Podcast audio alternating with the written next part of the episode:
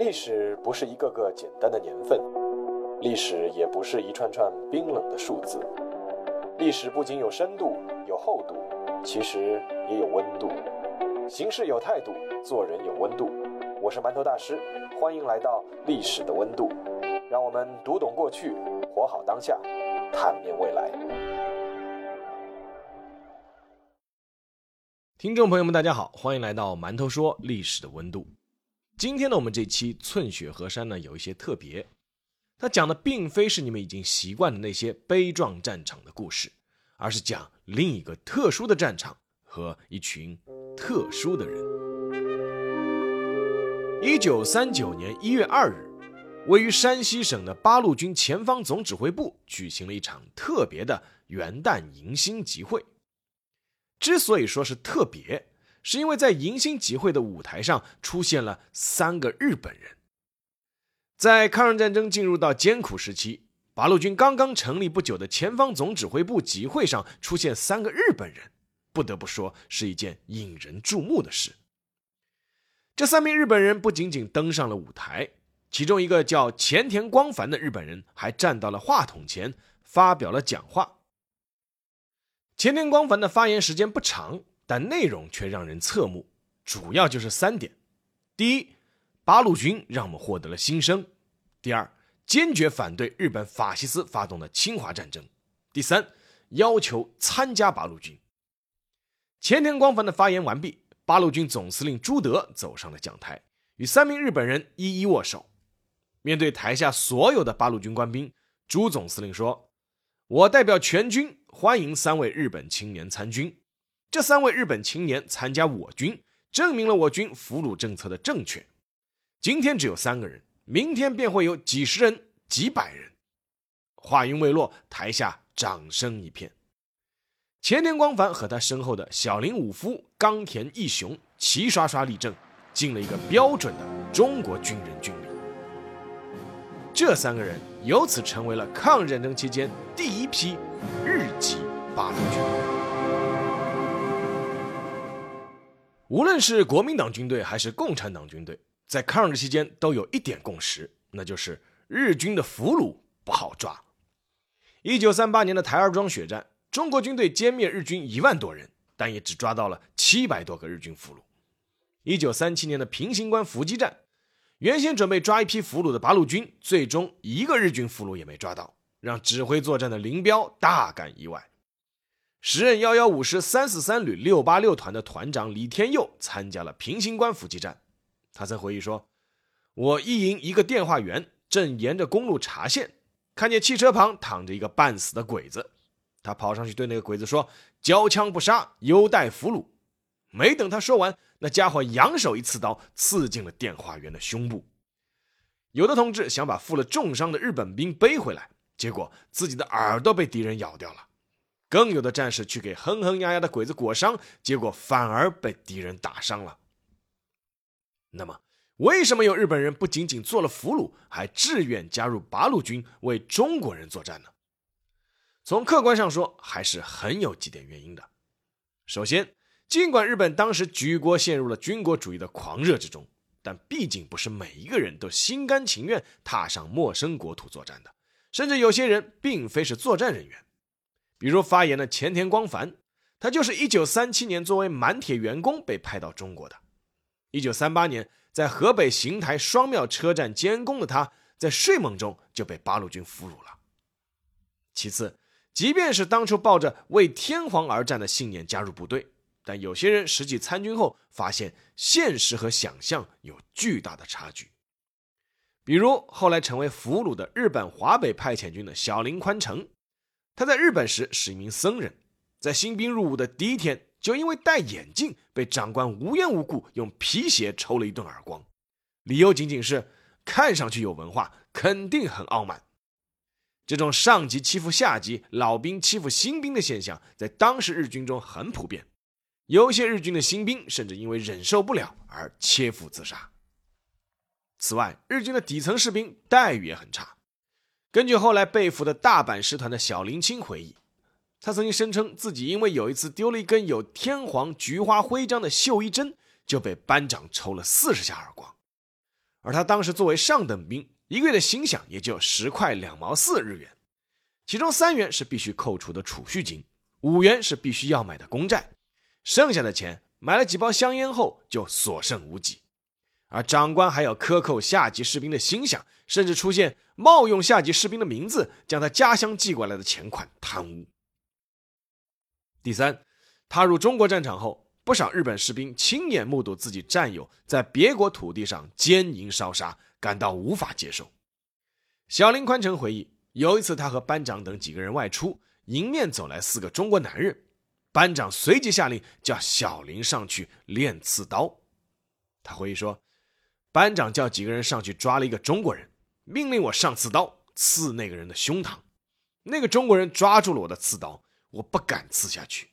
结果班长一上来就把那个人踢倒在地，然后把刺刀直接插入了他胸口，活生生一个人就被这么刺死了。小林至今还记得那个村子名字叫铜陵村，称那一幕给他带来了巨大的震撼。最后还有很重要的一点就是。厌战和思乡的情绪，在侵华战争全面爆发之初，日本军方给官兵们宣传的是速战速决，日本士兵的心气也很高，所以很少有投降的人。但是历经淞沪会战等一系列血战之后，日军虽然在中国战场进展超出预期，但始终无法迫使中国投降，反而陷入了战争的泥潭。在进入相持阶段之后。那些本来就没有被彻底洗脑的日本士兵，对战争的性质和目的、信念开始产生了动摇，对自己未来的生死开始感到担忧，战斗意志开始逐步瓦解。那么，就因为这些客观因素，那些日本人就会拿起武器去阻止乃至抵抗自己的同胞了吗？必须要承认的是，共产党军队的俘虏政策在主观上也起到了巨大的作用。事实上，无论是前田光繁还是小林宽城，那些后来成为八路军的日本人，在一开始被俘虏时想到的都是两个字：自杀。这不仅仅是因为他们所谓的忠君报国思想，更是因为日军一直向他们灌输的就是中国军队虐杀俘虏。一想到自己军队在中国做了那么多的恶，他们想想也觉得肯定是凶多吉少。但也恰恰是之前的宣传。让他们在被俘后的心理上感受到了巨大的反差。前田光繁在被俘时，也就是挨过一记耳光，因为俘虏他的八路军战士实在是太恨日本人了。在此之后，他被安排与曾留学过日本的八路军幺二九师政治部敌工科科长张香山同住一个窑洞，每天他吃的伙食是馒头加有肉的炒菜，而一般的八路军战士只能吃小米饭加野菜汤。张香山每天都会和前田讲八路军的政策以及日军侵华的本质，并对他说：“我建议你先了解一下八路军，好不容易来了，体验一下我们的生活有什么不好？日本不是有句俗话说‘舍命是最愚蠢的’吗？不要急，可以多用些时间慢慢考虑。如果你想回去，就让你回去。”被俘虏的日军士兵有一个共同的回忆。那就是八路军非常尊重俘虏的人格，不虐待他们，也不会动他们的随身财物。这和抗战初期八路军就颁布的俘虏政策有很大的关系。俘虏政策规定了六条：第一，不杀敌军俘虏，优待俘虏；第二，不取俘虏财物，为军用品没收之；第三，医治敌军伤兵；第四，在可能的条件下将俘虏放回；第五，愿在我部队服务者。给予适当工作。第六，不干涉俘虏的宗教信仰。这些政策在实际运用中都被切实执行，这也使得日本俘虏在长时间和八路军相处之后，不仅在情感上被打动，在思想上也发生了改变。原日军中尉医官山田一郎被八路军幺二九师俘虏一年半，之前他一直在策划逃跑计划。他曾经在日记中这样写道。一年半的时间，心里一直隐藏着一个秘密计划，那就是逃跑，把我的行动报告给日军，然后死掉。不管八路军怎样热情的对待我，我都无动于衷。但是有一次，他发高烧三天三夜，在八路军医生的细心照料下脱离了危险。当他醒来后，守候在他身旁的是幺二九师师长刘伯承，手里还拎着一桶当时在八路军很珍贵的酱菜。山田一郎在日记中写道：“我睁开眼向外望，从坏了的窗纸处可以看见太行山山峰的积雪和蓝色的天空。积雪在阳光下放出耀眼的光，那一瞬间，不知为什么，我的心中一种新生的感觉如同泉水一般涌了出来。当然，鉴于日军对本方被俘虏士兵的严酷态度和审查制度，不少日本被俘士兵也不愿意再回去。”当时也确实曾有过一例，一名被俘的日军士兵坚决要求回去，八路军放行，但归队后他被长官严酷虐待，并要交军法处判刑，最终他又逃出来，重新向八路军投诚。前田光繁就说过一句话，他说：“八路军是其他军队无法相比的不可思议的军队，一到八路军的部队，就会被他们的优良作风吸引住，再也不想。”离开这支队伍。那么，那些成为八路军的日本籍战士主要做什么呢？首先是发挥他们自己的特长。由于日军的武器装备比中国军队先进不少，所以不少有技术特长的日军俘虏最后成为了八路军中的技术骨干。比如小林清在日军部队中是机枪手，也会操作掷弹筒。当时的掷弹筒对八路军来说还属于比较先进的武器，缴获来了，但不会用。小林清就成了教授使用这些武器的教员。前田光繁本身就有技术底子，在抗日战争结束后，他还奉命来到了解放军的东北航空学校担任日工科长，负责政治思想工作。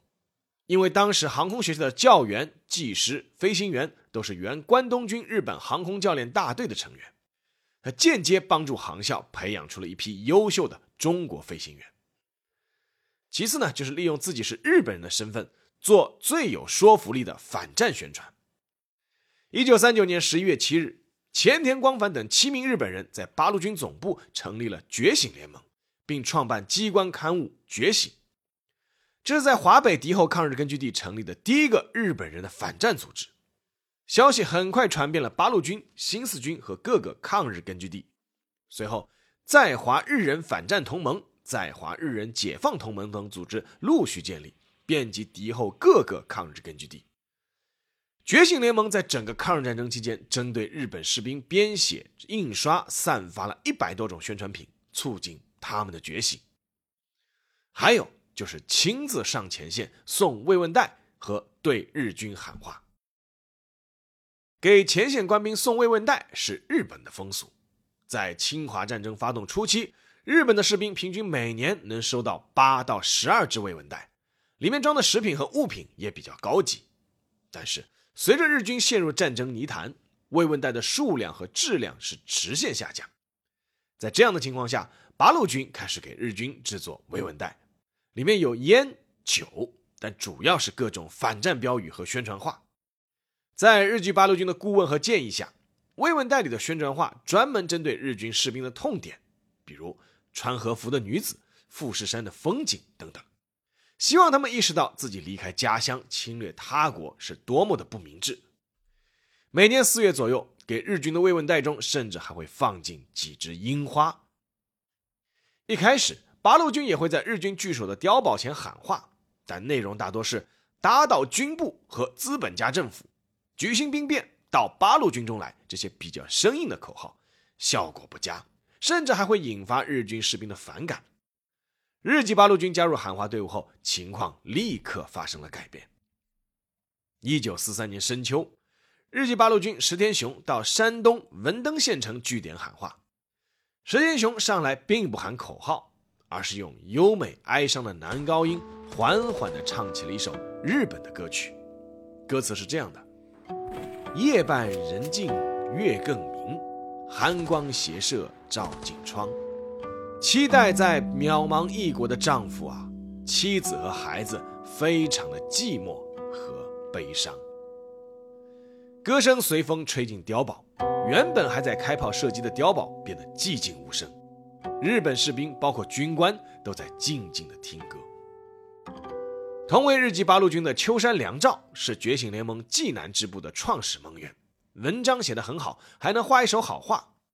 秋山经常和日军通信，收到的来自对方日军的信垒在一起，超过了一尺，以至于后来有其他日籍八路军去日军碉堡喊话，对方还会有人问秋山君在哪里，他还好吧？由于秋山的公信力实在太强，日军还专门下令通缉秋山良照。悬赏是连升两级和奖励一万元。在被八路军俘虏的日军中，有一半人表示见到过八路军发送的慰问袋，有百分之二十的人听过喊话，很多人都表示知道八路军不杀俘虏，以及知道八路军中有不少日本人。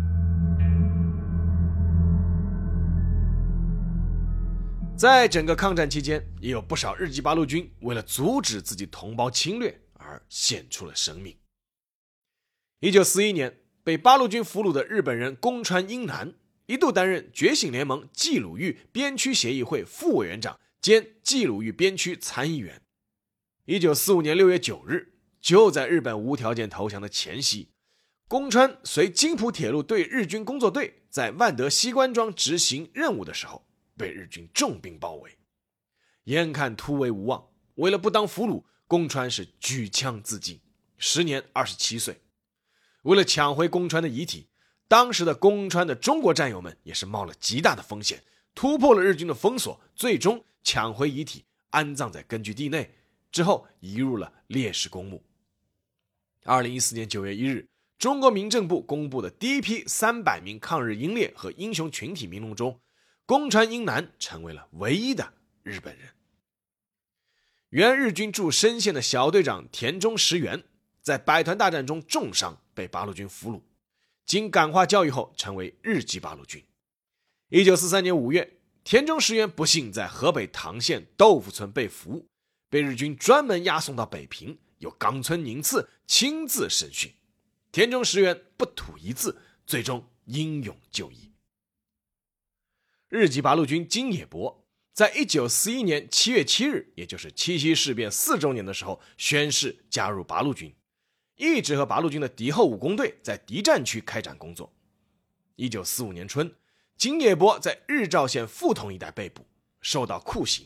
他被要求说出他开展工作时联络的各种关系，但是他一字不吐，并且表示，只要我不死，人就会回到八路军去。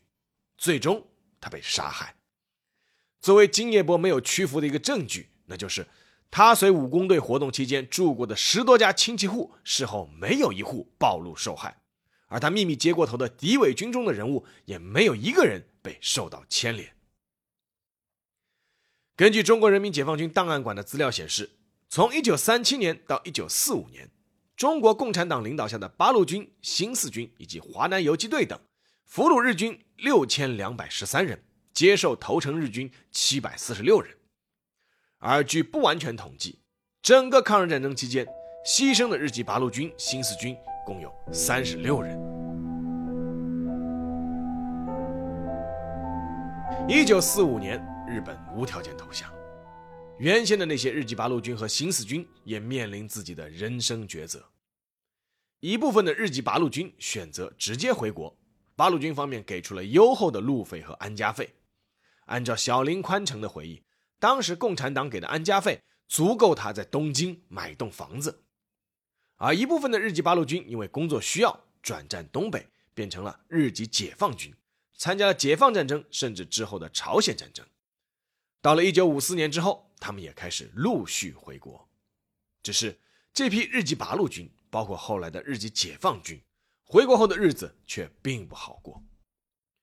除了被自己的同胞嘲讽为叛徒，他们在生活上和工作上也非常的困难，大多只能从事一些类似烧锅炉那样的劳苦低薪工作，而且他们还因为有赤化的嫌疑受到了监视。小林宽成在七十多岁退休之后，附近一个岗亭的警察跑来对小林说：“我们监视你已经几十年了，一直把你当成国际间谍，但是发现你没有做过一次出格的事，现在开始。”你自由了，小林这才知道自己原来一直是受监视的。不过，尽管生活拮据，前田光繁、小林宽成他们却一直组织各种集会，并且到日本全国去发表演讲，揭露日军的侵华本质，呼吁大家不要忘记战争带来的创伤，追求和平。小林他们还专门组织了一个团体，为了避免不必要的麻烦，他们把这个团体取名为“椰子会”。我专门找人请教过，在日文发音中，如果不是片假名发音的话，椰子的发音有八和四的意思。寓意是八路军和新四军，而这批日籍八路军时刻都没有忘记中国。曾担任幺幺五师团政治处干事的符号，后来在一九七零年代担任了中国驻日本大使。在日本，还有当年的日籍八路军托人来问是不是当年的福科长，符号惊喜的请他们到中国大使馆做客，并且问他们想吃什么，而那批日籍八路军就提出了一个要求。包顿饺子，而中国也没有忘记他们。小林宽成后来运气不错，受聘于一家日本航运公司担任翻译。当时由于装卸手段落后，日本的轮船运货到中国港口后，经常要等上好几天，甚至半个月才能卸货。公司问小林有什么办法，小林就去中国找了自己的老战友。后来，目的地的港务局收到了一份通知：小林先生公司的船到码头后。优先卸货。二零一五年九月，小林宽成作为代表受邀去北京出席了中国纪念抗日战争胜利七十周年的纪念活动和阅兵仪式。作为一名八路军的老战士，他还被授予了中国人民抗日战争胜利七十周年的纪念章。到目前为止，还在世的日籍八路军，有资料可查的只有前田光繁一个人了，而他依旧还会唱。八路军军歌。好，下面进入馒头说时间。记得第一次了解到日籍八路军的有关事迹时，我自己也觉得很新鲜，因为在我们的印象里，侵华时期的日军士兵都是被彻底洗脑的，让他们做俘虏已经是千难万难，怎么还有理由来打动他们投诚，甚至反过来去劝说自己当初的战友呢？但是，确实他们是有理由的，而且很充分。小林宽成在加入八路军后，在山东日照的一个日军碉堡前去喊过话，他是这么喊的：“我真正认识到日本是侵略者，跑到中国来杀人放火、强奸妇女、掠夺中国资源、抓中国劳工。你们想一想，中国军队没有一兵一卒跑到日本去侵略，他们为什么跟日军打仗？因为他们要保卫自己的国家和人民呀。什么是理由？这就是理由。”你再灌输什么为天皇而战，再宣传什么大东亚共荣，侵略就是侵略，这是毋庸辩驳的事实。而同样受中国儒家文化熏陶的日本人，从心底里还是知道《礼记》中“师出有名”这句话的含义的。事实上，由于日军无论武器装备还是战术素养，确实在很多方面要比中国军队高一筹，所以日军的士兵心理上还是有一定的优越感的。如果这是一场势均力敌的绞杀战，甚至本方处于劣势，那么在中国军队的心理攻势下，投诚的日军官兵很可能还会呈几何倍数的增长。但越是如此，也越是显示出前田光繁、小林宽成这批人的可贵。他们不仅在抗日战场上发挥了作用，回到自己的祖国后，其实还是在不断努力，让人们不要忘记历史的真相和战争的残酷。二零一五年。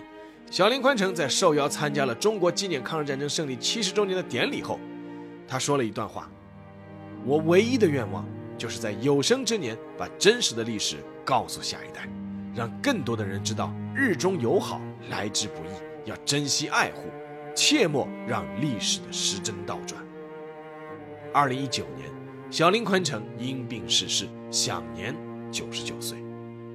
虽然人已逝世。但希望小林君的愿望能够实现，或者能够传递下去。好了，今天这期节目就到这里，让我们下期再见。